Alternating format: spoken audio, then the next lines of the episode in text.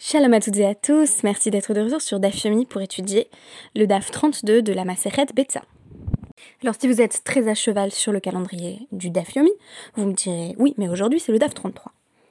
C'était sans compter sur le retour inopiné des symptômes du premier trimestre et notamment de euh, l'envie de dormir sans arrêt qui fait que euh, je viens un petit peu au ralenti, donc au niveau euh, du rythme de travail, j'ai pris un petit peu de retard et je peine légèrement à euh, suivre à la lettre le euh, calendrier du Dafyomi. Donc j'espère que nous rattraperons dès que possible.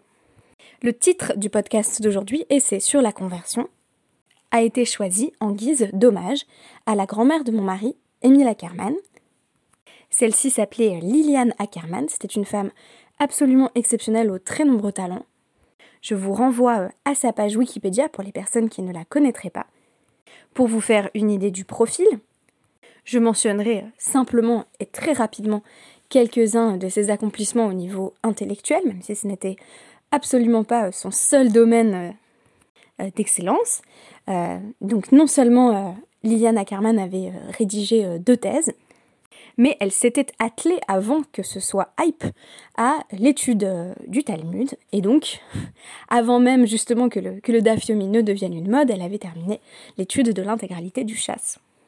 Elle a aussi publié plusieurs livres, dont L'essai sur la conversion que je vous recommande, et qui va présenter euh, les textes les plus classiques de notre tradition euh, sur la question de la conversion. Derrière la question de la conversion, celle de déterminer qu'est-ce qu'être juif, tout simplement. Quand on a envie de proposer une réponse très facile et très légaliste, on dit est juive toute personne née d'une mère juive. Et ici, on va avoir la possibilité d'envisager, en tension dialectique, avec une définition, comme vous allez le voir, bien moins inclusive, là, un, judaïsme qui serait fondé euh, essentiellement sur des midotes, et donc une définition très très générale de ce que signifie être plus particulièrement enfant d'Abraham, héritier des euh, valeurs morales qu'incarnaient nos avots, les patriarches. Alors je commence par vous citer un tout petit passage que mon mari et moi avions déjà sélectionné dans le cadre de l'un de nos cours, et je vais revenir sur le contexte d'apparition de ce passage qui pour moi introduit euh, une forme de complexité et ce que j'appelais euh, tout à l'heure une forme de tension dialectique, c'est-à-dire que ça a l'air d'être très universaliste bisounours, et en réalité, en filigrane, on aperçoit la possibilité de remettre en cause un discours de l'inclusivité euh, totale dans la définition de ce que signifie avoir hérité euh, des midotes d'Abraham. Alors je vous cite tout simplement tout d'abord la petite formule, l'aphorisme euh, qui fait rêver, Kol merachem al haberiot, toute personne qui a de la compassion pour les créatures, alors là vraiment c'est tout ce qui est créé, ça va désigner un, spectre très vaste euh, d'êtres, euh, on sait du coup à partir de cette, compassion que, euh, que la personne descend d'Avraham Avinu, a hérité d'Avraham Avinu, mais littéralement, misarosh à Avraham Avinu, ça signifie, et de la semence d'Avraham Avinu. La réciproque est vraie aussi, personne qui n'a pas de compassion, on sait que euh, elle n'est pas de la semence d'Abraham. Alors vous imaginez si quand quelqu'un vous posait la question qu'est-ce qu'être juif, vous répondiez par cette définition. Eh bien écoutez, toute personne qui a de la compassion est, juive, euh, et toute personne qui n'a pas de compassion n'est pas juive. Est-ce qu'une telle définition serait susceptible d'être opérante?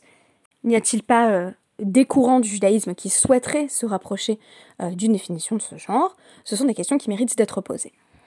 Vous savez que de manière générale, j'aime bien euh, prendre un texte qui a l'air euh, d'être extrêmement difficile à comprendre, extrêmement polémique, et le replacer dans son contexte pour dire, regardez, c'est pas si simple que ça, je vous avais par exemple proposé cela dans le traité Yoma au sujet de cette très célèbre formule en vertu de laquelle la sagesse des femmes ne réside que dans le fuseau. Et donc je vous avais dit, bah voilà, Rabbi Eliezer euh, pose cette question dans un contexte où on comprend mieux sa réponse, parce que juste avant, il a refusé de répondre à une série de questions, euh, n'ayant jamais reçu de tradition ou d'enseignement de son rave à ce sujet. Et donc la question euh, de la femme, qui était désignée d'ailleurs comme sage, faisait partie d'un ensemble de bonnes questions auxquelles on, la jugeait par ailleurs qu'il était pertinent de répondre. Ici, c'est exactement le contraire, c'est-à-dire qu'on a cette petite phrase qui, a priori, nous caresse complètement dans le sens du poil, qui dit voilà, euh, toute personne est vraiment juive qui manifeste de la compassion, et quand on lit le contexte, eh ben, c'est beaucoup moins, beaucoup moins sympathique. Alors, il va être question, euh, dans le contexte euh, juste avant, en fait, d'un certain Rav Nathan Bar Abba. Rav Nathan Bar Abba, on le cite ici parce qu'il vient de rapporter un autre enseignement, et comme il apparaît peu de fois dans la Gemara, on va procéder par digression à partir euh, de la source d'un enseignement. Donc on va mentionner, euh, c'est pas la première fois, euh, si vous avez déjà suivi le, podcast, c'est pas la première fois que on part de la figure d'un sage pour nous donner divers enseignements qui émanèrent de lui. Alors là on nous dit, donc Amar Ravnatan Baraba Amar Rav, il a rapporté le nom de Rav, attiré Babel. Yordé Geinom Hem. Euh, donc ça serait Achiré en hébreu moderne, les riches euh, de Babel, les, juifs riches de Babel, méritent d'aller au Geinom, de descendre au Geinom. Parce que, nous dit Rashi, ils n'ont aucune compassion pour les autres. Alors on va nous expliquer, par exemple, euh, qui a des chaptailles bar marinus, ikla le Babel, bae minaihu iska, velo yahvule. Un certain chaptaille bar marinus, euh, est arrivé en, Babylonie et, euh, et, il, a, demandé euh, un, emprunt. Il a demandé à ce qu'on lui prête de l'argent et on n'a pas voulu lui en prêter. Donc dans un premier temps, il ne, il mendie pas en fait, il demande plutôt à ce qu'on s'associe à lui dans le cadre d'un investissement commercial. On ne veut pas, s'associer à lui. Euh, Mezan, Nami, euh, et dans un second temps, il demande, euh, il demande de l'argent, mais cette fois-ci pour manger, et on refuse de le nourrir. Enfin, à vrai dire, euh, euh Maison et Mézane, c'est plutôt euh, simplement, il demande de la nourriture. Donc il y a, d'abord un premier stade qui est un stade actif, où il leur demande d'investir avec lui, et dans un second temps, il en est réduit à implorer pour une miche de pain. Et alors vous imaginez la, la Gemara, c'est quand même le Talmud Bavli, le Talmud de Babylone nous dit bon, les, juifs riches euh, sont vraiment euh, complètement radins, voilà, c'est ce qu'on appellerait euh, en, langage contemporain des meknassi, et donc ils veulent, ils veulent rien prêter, ils veulent rien donner. donc c'est vraiment un cliché stupide. réponse, Amar, donc je sais pas si c'est Rav ou Rav Nathan Baraba, qui rapporte au sujet de cette anecdote, Haneme Rav Katu. Non, en réalité, c'est ces juifs-là, ces juifs riches qui n'ont rien donné, ils, ils faisaient partie du Rav Rav. Le RFRA, si vous voulez, c'est un petit peu euh, le Joker. Euh, la carte qui marche à tous les coups euh, quand on a envie de rendre compte de failles morales graves dans bah, justement une partie du peuple juif. Je vais y revenir. Alors, on nous dit le RFRA, le, littéralement, c'est la, multitude, la foule. Et donc il faudrait dire une sorte de, foule mélangée. Foule mélangée, on va revenir sur l'identité de, cette foule mélangée, on nous dit dirtive, euh, lecha rachamim. Qui est tiré d'un pasouk euh, de Dvarim 13-18, que la Bible du rabbinat traduit littéralement par euh, donc que l'Éternel apaise sa colère, qu'il te prenne en pitié et te dédommage en te multipliant comme il l'a juré à tes pères. Ce qui au niveau linguistique est d'ailleurs un peu répétitif, puisqu'on dit qu'il ait de la pitié pour toi et qu'il ait pitié.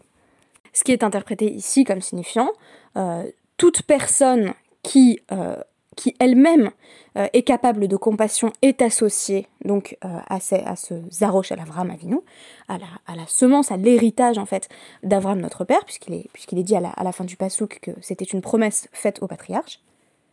Et donc c'est exactement à ce moment-là qu'intervient le passage al habriot beyadua shehu mizaro shel Avram Avinu vechol misheinu merachem al habriot beyadua she'einu mizaro shel Avram Avinu. Et là, on peut se demander si, justement, l'interprétation la moins charitable euh, de cette idée que bah, c'était le rêve euh, ce serait euh, qu'on est dans, un, une forme de, sophisme du aucun vrai écossais. Le sophisme du aucun vrai écossais permettant de prétendre que, quand on donne un contre-exemple, il est invalide car son sujet n'appartenait pas vraiment à la catégorie qu'on cherchait à généraliser. Donc par exemple, ici, ça reviendrait à dire les juifs de Babylone ne sont pas euh, généreux, pour le dire de, façon euh, très, très sympathique. Euh, réponse, réponse de, ce sage, eh bien c'est parce que c'est pas des juifs, c'est parce que c'est le Erevrav. Alors le Erevrav, est-ce que c'est la première fois qu'on fait appel à, eux pour expliquer une situation où on a l'impression qu'il y a une forme de, déchéance du peuple juif? En réalité non. Si on traduit Erevrav, littéralement qui peut se traduire simplement par populace, comme dans une partie du Midrash par Égyptiens mal assimilés, c'est-à-dire des personnes qui ont rejoint le peuple juif un petit peu sur le tard, notamment à partir de la sortie d'Égypte, mais qui continuent à être en fait fondamentalement égyptiens, on se rend compte que ce n'est pas la première fois qu'on fait porter le chapeau au Erev C'est un peu comme si je disais, oui, oui, il y a un gros problème. Par exemple, le Erev est rendu responsable de la faute du veau d'or par divers midrashim. C'est un peu comme quand on dit en anglais, a leopard cannot change its spots. Donc, euh, il reste en quelque sorte idolâtre, et donc, il crée un veau d'or, parce que ces relents d'idolâtrie leur viennent du fait que bah, ils sont restés un petit peu trop égyptiens. Le commentaire du Big Day Yom Tov va dans ce sens, en affirmant que Hachem va placer la compassion euh, dans les cœurs des, descendants de nos patriarches, en tant que euh, on possède déjà cet attribut en puissance. Donc, euh, on va dire le peuple juif, pour le coup, au sens un peu restreint de Zarosh el Abraham, la semence d'Abraham n'agirait pas ainsi, car nous sommes a priori dotés de la possibilité de manifester de la compassion qu'il n'y aurait plus qu'à cultiver à partir de là. Et alors, que dit-on d'un juif qui visiblement ne fait pas preuve de compassion ni de générosité, ah bah c'est pas un vrai juif. Et pour moi ça pose la question de manière plus générale, qu'est-ce qu'un converti Et ça nous ramène euh, à une tension dans notre tradition entre intégration euh, et euh, réticence en quelque sorte vis-à-vis des personnes converties. Je vous donnerai un, autre exemple de cette, même tension dans, un seul pasouk, quand on nous dit au début de l'Arlecha que Avram et Sarah font des âmes, on sait que le Midrash interprète cela comme signifiant qu'ils convertissent hommes et femmes, c'est très bien, c'est merveilleux, mais en même temps, ça devient pas le peuple juif, puisqu'on on les voit plus après. Hein. Quand, on nous parle d'Israël, visiblement, il n'y a pas eu conversion euh, à ce qu'on pourrait appeler une forme de proto-judaïsme. Ça ne devient même pas le peuple hébreu.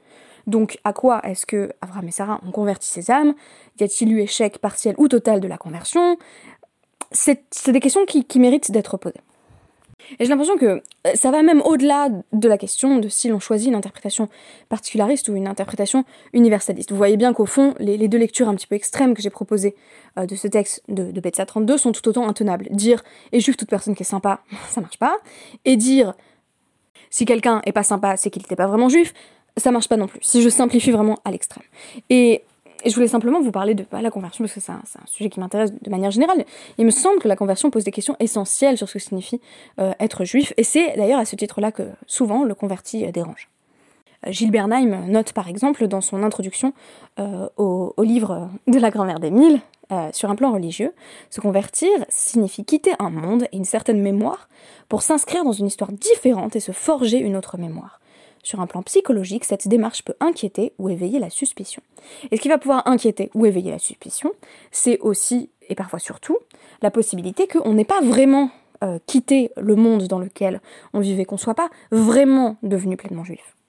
On peut se demander si au sein de l'interprétation d'un même texte, on n'aurait pas euh, deux visions de, la judéité et de la conversion qui s'opposent, euh, l'une qui aurait tendance à promouvoir une vision plus clanique du peuple d'Israël, et qui serait, euh, en passant plus essentialiste, en gros, euh, Hachem nous a donné l'attribut de compassion que nous avons hérité des patriarches, et donc Hachem n'a fait à partir de là que faire grandir cet attribut de compassion.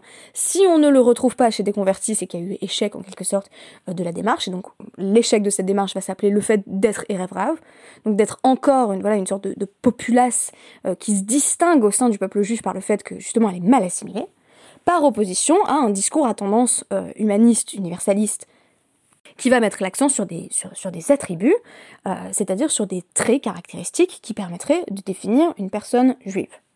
Et ce qui est intéressant, c'est que ces deux conceptions vont fonctionner euh, totalement dialectiquement dans notre tradition, et, et, ces deux visions vont avoir des, ramifications à l'Afrique. Et ce qui se heurte, ce sont aussi des conceptions euh, divergente de, l'accès à la conversion qui va être plus ou moins facile, qu'on va considérer comme plus ou moins valorisé, de la légitimité de cette conversion. Si un non-juif ne devient jamais vraiment juif et qu'on peut toujours le rappeler à ses origines avec ce petit soufflet euh, du Erev à quoi bon?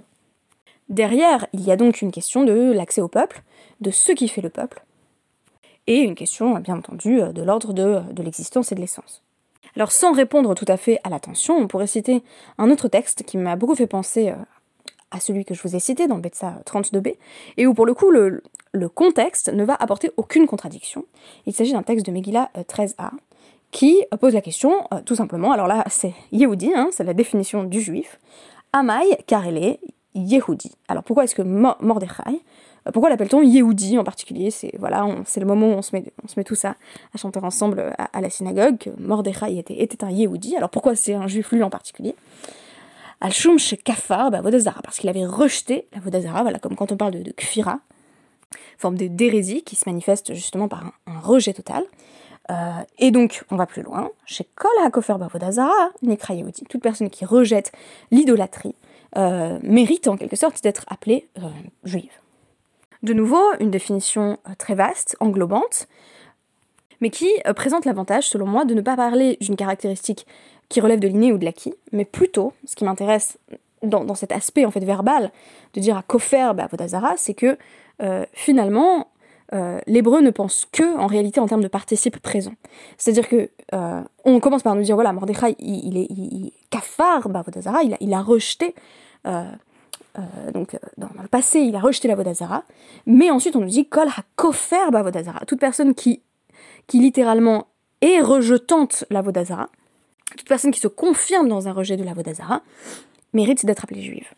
Et donc là, on, retrouve euh, une conception qui est peut-être plus intéressante de l'identité juive comme processus, comme lutte de tous les instants contre ce que signifie l'idolâtrie, avec du coup un discours qui est aussi euh, beaucoup plus responsabilisant et qui invite euh, et finalement fait, réfléchir les juifs et juifs de, naissance euh, à la confirmation de leur judéité. Parce que nous dire, bon, alors on, est arrivé avec un attribut de compassion qu'Hachem nous permet de cultiver, bon, très bien, ça nous caresse un petit peu encore dans le sens du poil, mais nous dire qu'on doit être sans cesse en train de rejeter la Vodazara pour mériter d'être juif, cela va un petit peu plus loin. En quelque sorte, nous serions, chacune et chacun, responsables de notre judéité à chaque instant.